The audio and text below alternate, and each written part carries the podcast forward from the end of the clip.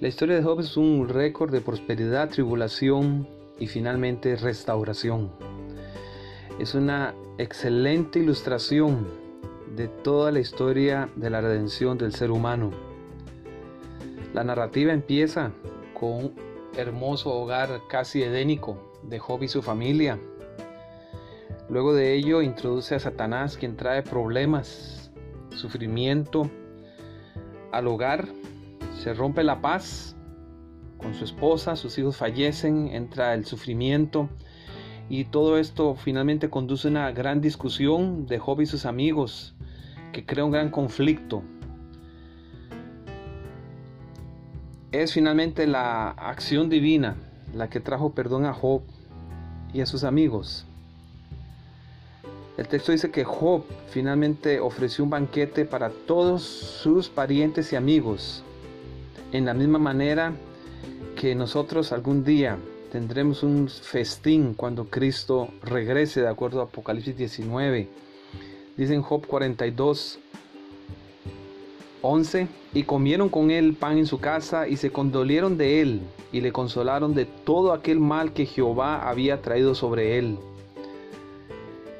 Y entonces la historia en el capítulo 42 sigue diciendo en el versículo 10 que quitó Jehová la aflicción de Job y aumentó el doble todas las cosas que habían sido de Job.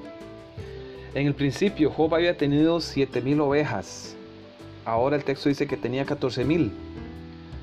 Tenía tres mil camellos. Ahora el relato dice que eran seis mil camellos. También que tuvo 500 yuntas de bueyes. Ahora al final él tenía mil yuntas de bueyes. Y él tenía 500 asnas y el texto al final dice que él tuvo mil asnas. Se duplicó. De hecho, nuestros gozos y riquezas serán multiplicadas en el cielo, mucho más de lo que fue en el pasado Edén.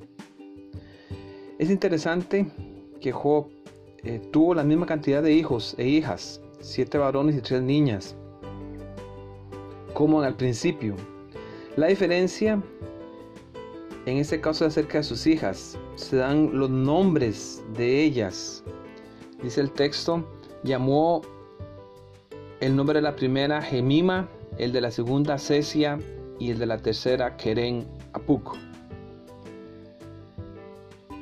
Estos nombres reflejan la restauración completa de las bendiciones de Job. Gemima significa una pequeña paloma Quesia o Cesia eh, representa un tipo de antiguo condimento o fragancia dulce muy parecida a la canela. Y Kerenapuk significa un cuerno de antimonio, que en el pasado, en los tiempos pasados, era usado como una especie de cosmético. Esos tres nombres describen las sobreabundantes bendiciones que Job recibió y que nosotros recibiremos. Belleza como una paloma, fragancia y sabor como, el, como la canela y la preparación para una celebración especial. Hay dos detalles más que hacen más interesante esta historia. Estas tres muchachas fueron las más hermosas según el texto bíblico, como las hijas de Job en toda la tierra. Y dice al final, versículo 16, y les dio su padre herencia entre sus hermanos. Una práctica que estaba en contra de aquellos días de heredar también a las hijas.